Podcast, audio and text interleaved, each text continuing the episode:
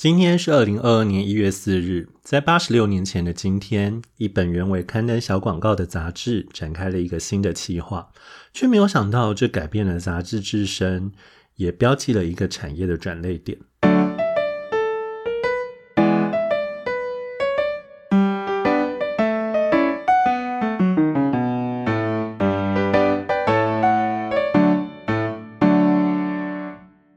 欢迎收听《永远的一天》（The Day and Today）。在距今八十六年前的一九三六年一月四日，美国《Billboard》告示牌杂志刊登了史上第一个流行音乐榜单《Hit Parade》。嗯，这件事情听起来没有很重要，但其实某种程度上，它跟我们现在所认识的音乐市场，以及更和跟流行音乐工业有关的东西，其实有着。千丝万缕的关系，呃，请注意，我并没有说排行榜改变了它，而是排行榜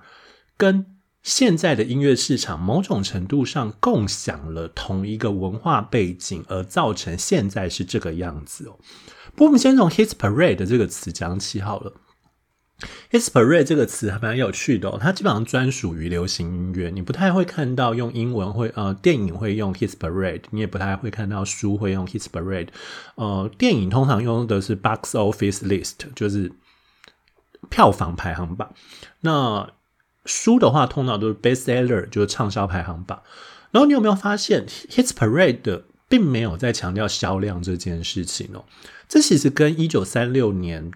那个时候，其实你不太能够用销量来定胜负，有很大的关系啊。为什么？这个我们等一下会讲哦。然后另外一件事情，其实是音乐是一个非常独特的媒体哦。就是音乐这个媒体的独特性在于它的传播性跟它的销量没有正关系。我的意思是说，想一下谢金燕的姐姐曾经很红过，但是。谢金燕姐姐会是那一年卖的最好的专辑吗？你就知道那个中间的差异是什么。那个不要以为这是网络时代才有的事情，这可能在网络时代之前就已经存在了。就是你是一首大家都知道的歌曲，但不代表你的销量会相应的好。相对的，正因为你是一首大家都知道的歌曲，当每个人在到处都听得到的时候，对他们来讲，要不要有这一张唱片，可能就是一个不太需要。就是他们并不一定要拥有这张照片，他们还是可以不断的听到。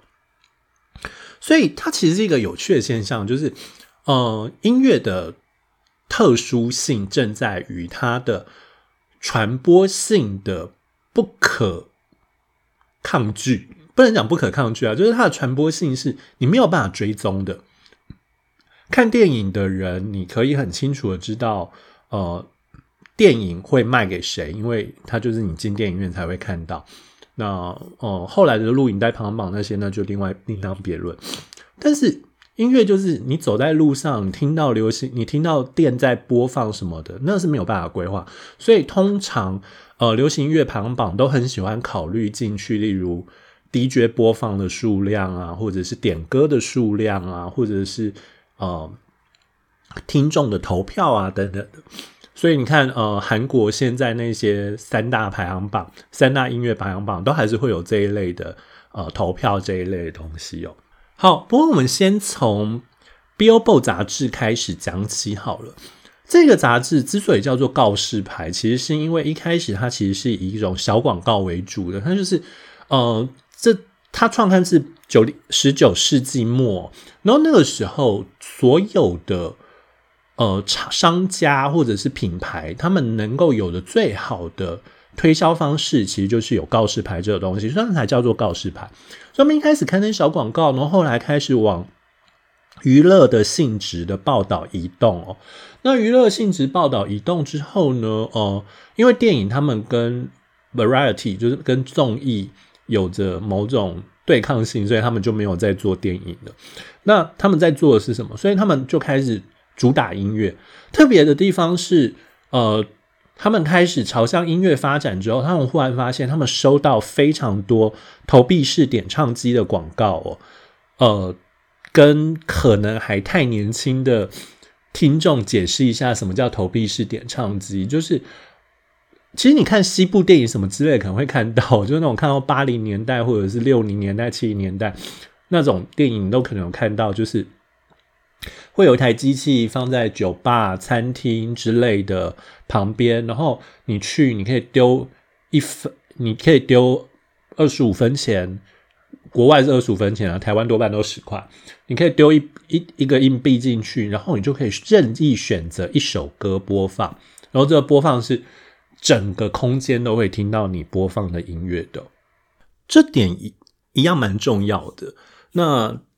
至于为什么重要，对我们等一下还会再讲。抱歉，我并不是故意要卖关子，而是我觉得有一些东西我需要先把那些顺序讲清楚，这样你会比较知道说到底我想要解释的东西是什么。不过，我们先来思考一下：假设你活在十九世纪，对你来讲，能够听到音乐的最唯一，通常是唯一的方法是什么？就是有人演奏给你听。无论是你家人，或者是你们的镇上刚好来了流呃，那不叫街头艺人，流浪艺人，开始刚好来流浪艺人、流浪乐团，或者是镇上办活动，然后呃有召集所有会弹乐器的人，会会演奏乐器的人。聚集在一起演奏，否则多半你如果是十九世纪末的人，你基本上是听不到音乐的。OK，因为那个时候你所有的音乐都得要仰仗人的创造。OK，好，那所以这件事情其实有一个很有趣的现象是什么？是你多半听到的音乐都带有着强烈的随机性。这边随机性当然并不是说，呃，今天他们说他们播巴哈无伴奏大提琴协奏曲，然后你去听了之后，他就开始吹起了呃阳明春晓之类的，并不至于是这个样程度。但是问题是你并没有办法确定你今天听到了这个音乐，跟你过去所听到的会是绝对的一样，因为太多东西会造成它不一样。包括乐器的老旧程度，包括空间的不一样，然后包括呃团员的心情等等的，这种种东西都会导致于你每次所听到的音乐其实有着不确定性。那这个不确定性会造成另外一个有趣的现象，也就是对你而言，音乐本来就不具可比性。然后另外一件事情是，这个时候的音乐。其实还跟品味是相连接的，所以问题并不是你跟大家听一样的音乐这件事情哦，而是你所听的音乐符合你的身份。你如果是黑人的话，你要听的就是你们自己的那种，呃，讲黑人有点过分啦，但是呃，通常讲到这个时候，最常举的例子就是黑人流行的音乐跟白人流行的音乐是不一样的。OK。所以换句话说，这其实是身份上，你的身份会决定你所听的音乐这件事情。好，那再回到，对不起，那再回到刚刚讲的，就是你只能靠现场演奏。现场演奏会有一个怎样的状态？就是你所能共享的音乐的人，其实只有能听这一场现场演奏的人。换句话说，很少。嗯。即便是一个音乐厅再大，那个时候再大的音乐厅容纳个六百人、一千人也就差不多了。可六百人、一千人好像很大，可是实际上你能够想象的空间其实是很小的。也就是说，其实你跟整个全美国尺度比起来，那时候美国好像也有个一千万人左右吧。所以那个时候，其实你跟整个美国的尺度考虑来讲的话，你其实很清楚的知道。跟你共享这一个音乐的人其实是有限的。OK，请先记住这件事情，就是假设你是十九世纪末的人，好，那到了二十世纪，其实唱片在十九世纪就发明了啦，但是它到了二十世纪才开始呃发展的比较好一点，才开始有着比较多人有之类的。然后呃，唱片在在。二十世纪之后的受欢迎程度真的是节节上升哦。呃，一九零零年的时候，它卖了每年四百万张，然后到了一九零九年的时候，卖了每年三千万张，然后到了一九二零年的时候，超过每年一亿张哦。呃，我要先提醒大家注意一下，就是听起来一亿张很多，但其实那个时候的主要的，就是那个时候乐谱的销量还是超过唱片。所以换句话说，乐谱代表什么？乐谱代表呃，要需要买某个流行音乐，或者需要买某个音乐能够的版权，然后就是那时候你买乐谱，就等于相当于你有那个能够。演奏那一个音乐的版权哦，不过它不会像现在，就是你买了乐谱，然后你还要去跟有那一个版权的音乐版权的人谈说，哎，我想要演奏你的音乐，不知道可不可以？好，所以换句话说，那个时候现场演奏还是很多，但是唱片的出现确定了一件事情，就是它让那个音乐的表演性被固化了。我听着唱片可以确定。我跟另外一个人听到的唱片是一样的，我们所听到的内容是一模一样的。它跟那个前面那个你听着现场演奏，然后那个不确定性是不太一样的。OK，好，然后再接下来呢，到了呃，其实跟唱片几乎同时哦，广播也开始出现。但广播到了二零年代的时候，才正式进入某种商用应用阶段，才开始有着广播电台，然后会播放会播放节目、播放音乐，然后传到收音机上面去。然后随着当时的商业，嗯，就是广播人士的努力之下哦，你会发现他们其实也非常用力的在推销广播这件事情。其中，我们从收音机就可以看到某种端倪哦。在一九二四年的时候，收音机的价格大概都超过两百美元，然后大概整个美国也就只有几千个家庭普及而已。但是到了一九二七年，这些收音机价格有的只要卖到三十五块美金，然后拥有超过一千万个家庭有收音机这件事情，你就知道收音机是一个呃，让这件事情推波助澜的更严重的。呃，不能讲更严重，就是收音机的增长速度非常之快哦。然后曾经有学者认为说，这个增长速度的快速的程度，可能是超过九零年代网络的流行程度的。OK，那呃，但如果就是这样，它就是维维持某种唱片跟。收音机的某种对抗哦，我要先强调一件事情，就是这个时候的广播，其实它如果是播放唱片的时候，它的音质其实很差，所以广播都还是仰仗着现场的演奏。呃，所以你常常会看到，就是呃，你如果看二零年代的那些纪录片，或者是二零年代的电影，常常会发现。广播节目主持人讲完话之后，接下来他并不是去放音乐，而是会有人在录音室内现场演奏。因为那个时候的技术的问题，他如果只放唱片的话，其实收音机的传播效果并不好，所以现场演奏会传播效果会明显好很多。这件事情也让呃唱片跟广播。就是对那一些现场演奏的艺人来讲，他们觉得唱片的威胁没有广播，呃，对不起，广播的威胁没有唱片那么大，因为广播你还是需要人去现场演奏，但唱片是不需要的，所以这件事情很好玩，跟我们现在想象的都不太一样，这是技术的问题。好，可是到三零年代，有一件事情很重要，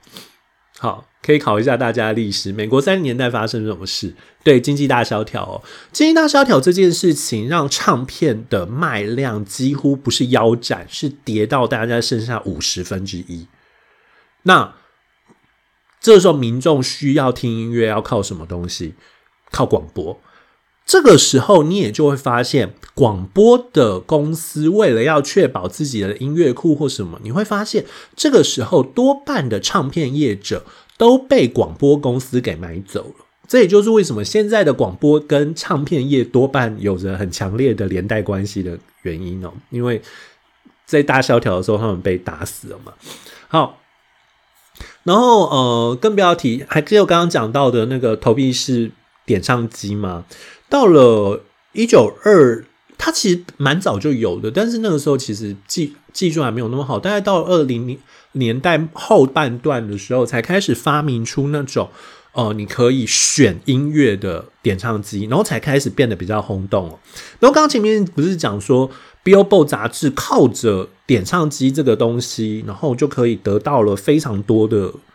广告吗？然后他们那到底卖的多好？一九三零年代的时候，大概整个美国卖了一万两千个点唱机。一万两千台点唱机，但到了一九三五年，在美国就销售了将近十二万台新的点唱机。然后这个时候，呃，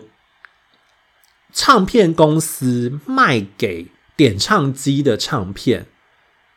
就占了整个唱片销售额的三分之一。如果熟悉台湾租书店的话，就会发现，啊这有一点点像那个。爱情罗曼史的路线这样子哦，好，所以还记得我刚刚一直在强调什么东西吗？我一直在强调，你从很私人的、独特的跟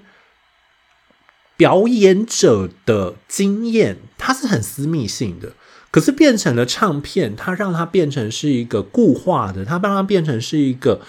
不会有所跟动的。然后变成广播，以及变成留声，呃，不是留声机，变成点唱机，这中间的最大的关键的不同是什么？也就是音乐开始被赋予了强烈的公共性。我要追求的，就是音乐自己也在追求最大的公共性，就是，呃，想一下你。点唱机能够有的量大概就是二十张唱片，那二十张唱片你只能塞最有名的歌曲，然后或者是同时，当你播出一首歌的时候，你其实也在强迫跟你在同一个空间的人听到这一首歌，然后于是他们就可能被迫跟你分享你所喜欢的东西，